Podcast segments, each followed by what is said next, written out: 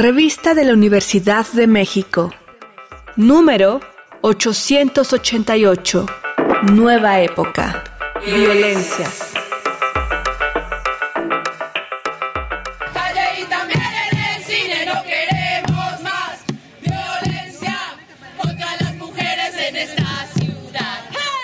Bienvenidos al suplemento radiofónico de la revista de la Universidad de México.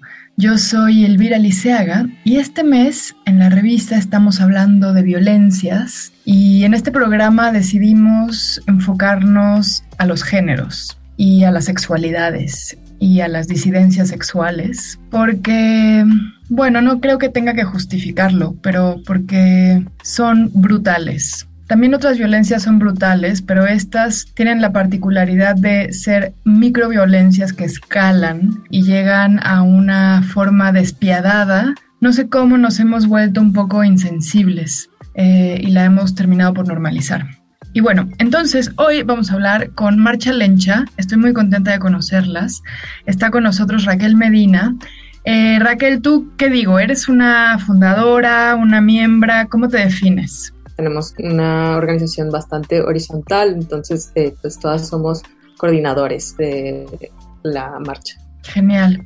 Y dime un poquito qué es esta colectiva. Pues nació eh, con la idea de traer un poco el concepto de las Dyke March que tenían en Estados Unidos, que existen más o menos desde los 90. La primera fue en Nueva York con las Lesbian Avengers que existieron en ese momento y eh, algunos de nosotros nos tocó vivirla en Estados Unidos, a mí, a Sofía y especialmente a René Ghost. Después de que Sofía me contara a mí, porque René le contó a ella, decidimos establecer primer comité organizador y eso fue en febrero 2020. Tuvimos una única junta presencial y decidimos hacer la primera de manera virtual por YouTube en 2020 y la, nuestra primera edición física fue en junio de 2021. Quiero hacerte dos preguntas. La primera es la reapropiación o la reivindicación del término lencha que muchas veces se usa con tintes discriminatorios que ustedes ponen como en un estandarte, en un ánimo, digamos, como de la letra escarlata. ¿Cómo fue el proceso de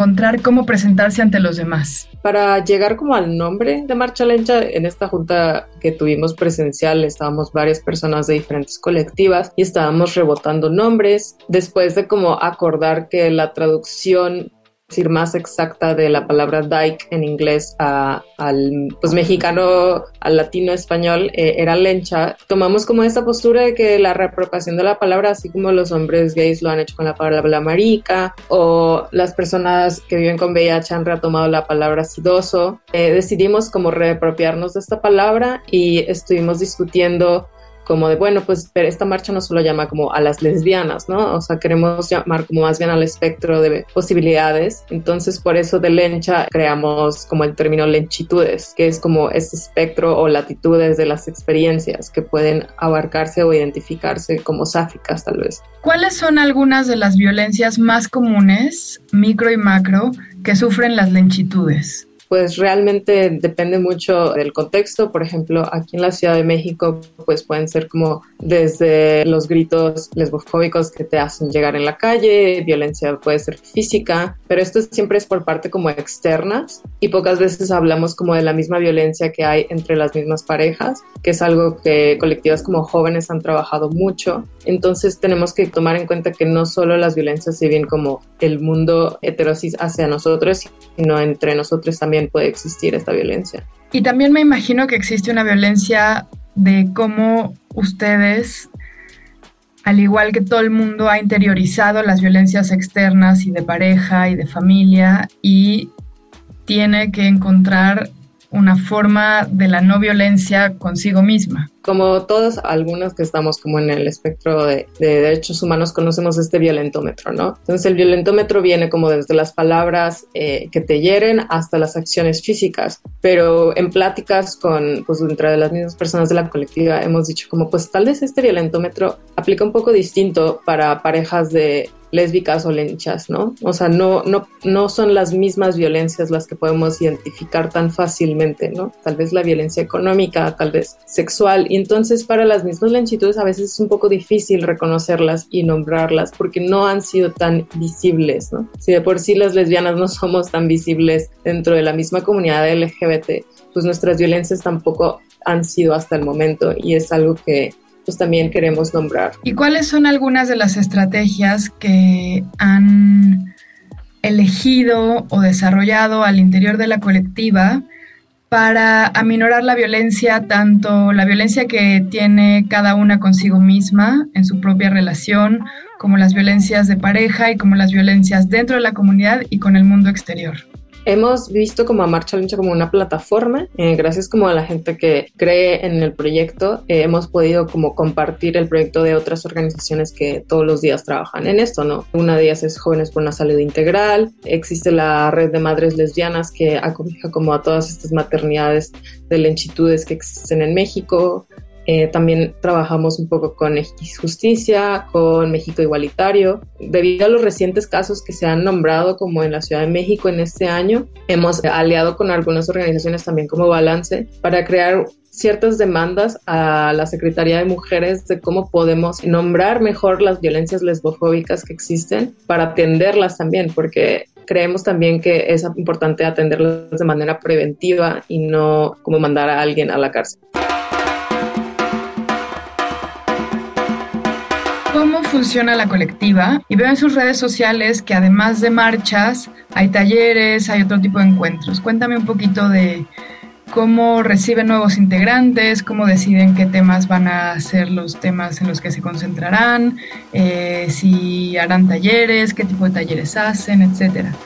Pues esta colectiva es muy sencilla. Eh, desde el inicio dijimos, si tú tienes una idea y tú quieres que se haga, pues tú eres la persona que se tiene que hacer cargo de esa idea, ¿no? Porque entendemos que esto es un proyecto autogestivo y que no todas las personas que están en la colectiva tienen el mismo tiempo o recursos para desarrollar como lo que queremos hacer. Entonces lo que hemos hecho es como tratar de buscar la mayor cantidad de colaboradores que nos puedan dar acceso a recursos que nosotras no tenemos, eh, ya sea como espacios para dar talleres, como Somos Voces lo ha hecho con nosotros, y como visibilizar el talento que nos ha apoyado en la marcha. Por eso hemos dado como talleres de Vogue por las puestas que estuvieron en el Wall o estamos tratando de buscar eh, otro tipo de acercamiento para que estas personas como también puedan beneficiarse, pero la idea básica es que si tú te gusta y quieres hacer algo, pues es tu responsabilidad llevarlo a cabo. ¿Nos puedes explicar qué es el Wall? Creo que mucha gente tal vez no sabe qué es. Yo no pertenezco a la comunidad del ballroom, pero la comunidad del ballroom es una comunidad muy grande aquí en la Ciudad de México. Eh, son personas que, pues el ballroom existe desde los 80, son personas que han traído el ballroom a México y lo han vivido.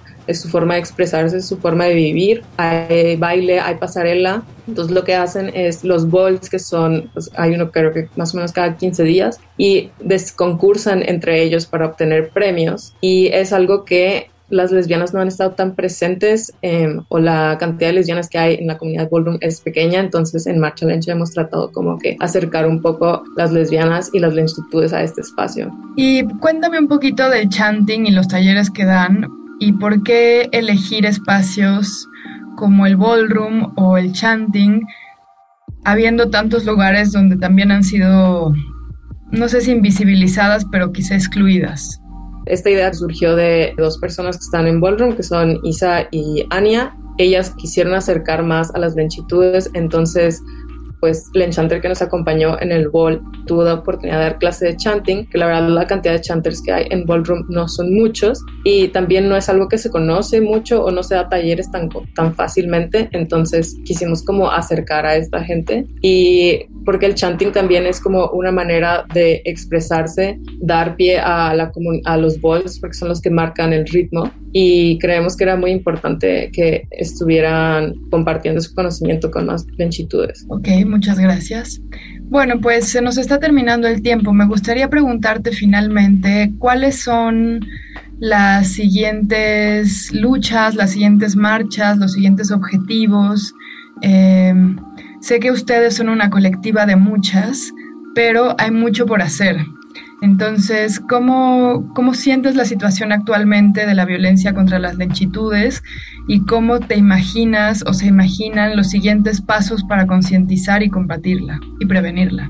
Lo primero que estamos haciendo es como un proceso de sanación dentro de Marcha Lencha para recuperar un poco de energía para seguir haciendo cosas dentro de la misma colectiva y tal vez dar paso a que se unan más integrantes porque parece que somos un equipo muy grande, pero en realidad somos como 10 personas. Este, entonces estamos tratando de trabajar con nosotros primero para poder así tal vez integrar a más personas y ver que estas personas qué, ideas puedan aportar o qué, qué, ideas quieran hacer, porque al final del día pues cuidar uno de mismo también es una forma de lucha. Pues muchas gracias Raquel Medina. ¿Nos puedes decir las redes sociales de Marcha Lencha? Sí, nos pueden encontrar en Instagram y en Twitter como Marcha Lencha.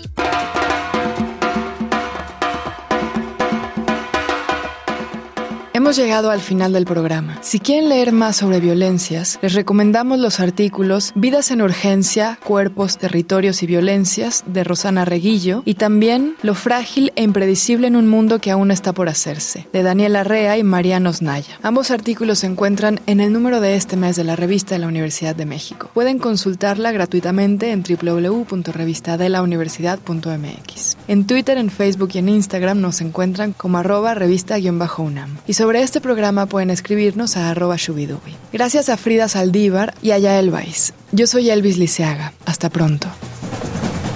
Este programa es una coproducción de la Revista de la Universidad de México y Radio UNAM.